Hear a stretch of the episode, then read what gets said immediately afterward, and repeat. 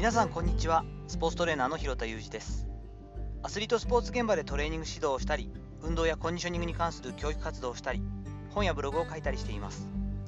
本日は多様性を語る前に個々の考え方を尊重する意識を持とうよというお話をしていこうと思っています。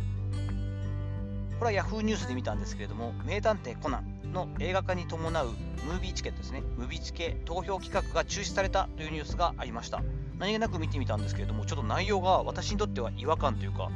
これはこれでひどいなと思うものだったので、ちょっと URL の方も概要欄に貼っておきます。なんかタイトルがね、そのなんとかの花嫁ってついてることにかけてですね、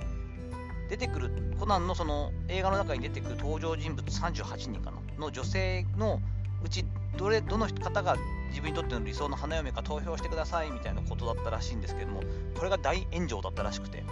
か理想の花嫁っていうのが古いとかね、ジェンダー感が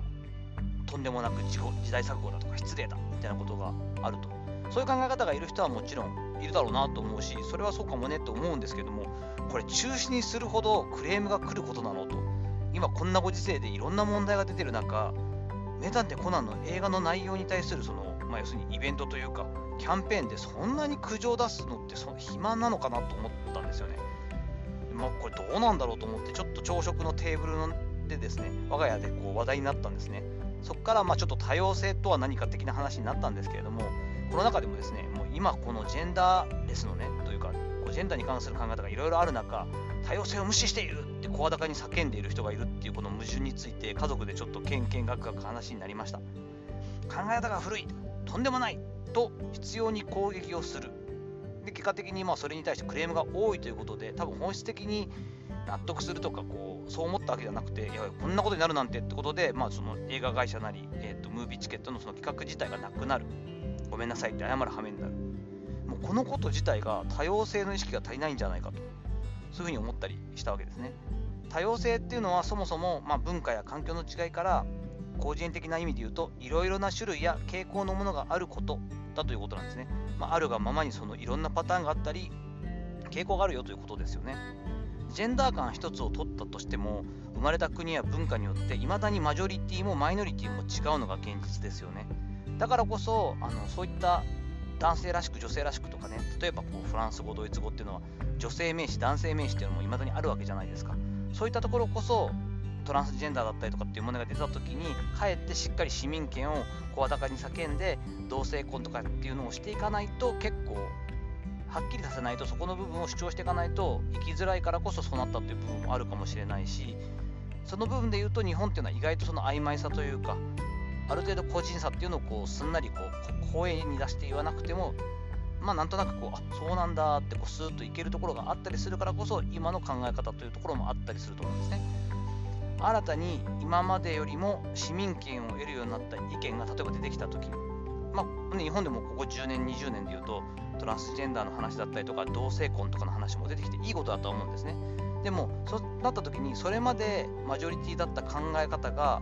それをまあ例えばこういう理由で自分はやっぱり男性は男性らしくというか男性と女性の結婚というのが普通の形だと思うということを言う人に対して考え方として古古いんじゃないかとかっていうのはいいと思うけれどもそれに対して必要になんて古いんだとか現代風の考え方じゃないって否定するのはこれはもうなんだろう多様性を訴えてるんじゃなくてただの思考停止だし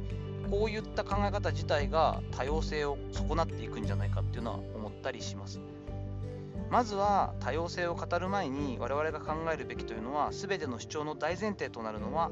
個々の考え方を聞くことそしてそれをちゃんと尊重するということですよね。でちょっととんでもないモラルに反したことを言う人もいればえなんでそんな随分自分の考えじゃないようなことを言い出したりするんだろうって考えた時にその人の歴史的な背景バックグラウンドっていうのをある程度知ろうとした上であとは自分の真善美ですよね。いいこととか、まあ、真実に近いこととか美しいことにのっとって判断すればそれはいいと思うんです。でもそれは自分はそういうふうには考えないんだけどあなたはこうなんだよね。で済む話で。そこに対してどちらが白でどちらが黒かっていうふうにこうなんか正解をどっちにするかっていう論争というかもうこんなの議論でも何でもなくてただの潰し合いみたいなことをする必要は全くないですよね。どれが正しいかということはないし、どれが新しいかなんてのはもっと関係ないと。昔からあった考え方だけど、最近は比較的力を持ってきたり、支持されるようになった考えっていうのは、決して悪いことじゃないし、それが広がっていくことはいいかもいいことかもしれないけどそうなった時にそれまで自分が持っていたポリシーだったりこれがこういうふうに考えてるんだよね自分はっていうのを変に変える必要もないしそこに対してこうなんだろうな。ケチをつける意味は全くないよなというふうに思ったりもしています。さていかがだったでしょうか。本日はスポーツと全く関係なくなっちゃいましたけれども多様性を語る前に個々の考え方を尊重する意識を持とうというお話をしていきました。これもちょっと遠回りになるかもしれないけどやっぱりスポーツとか運動とかそういったものにも関わってくる考え方だと思ったのでちょっと家族で話したお話をシェアさせていただきました。本日の話のご意見やご感想などあればレター機能を使ったりコメント欄にお願いいたします。いいね、フォロー引き続きお待ちしております。どうぞどうぞよろしくお願いいたします。本日も最後までお聴きいただきありがとうございました。この後も充実した時間をお過ごしください。それではまたお会いしましょう。広田裕二でした。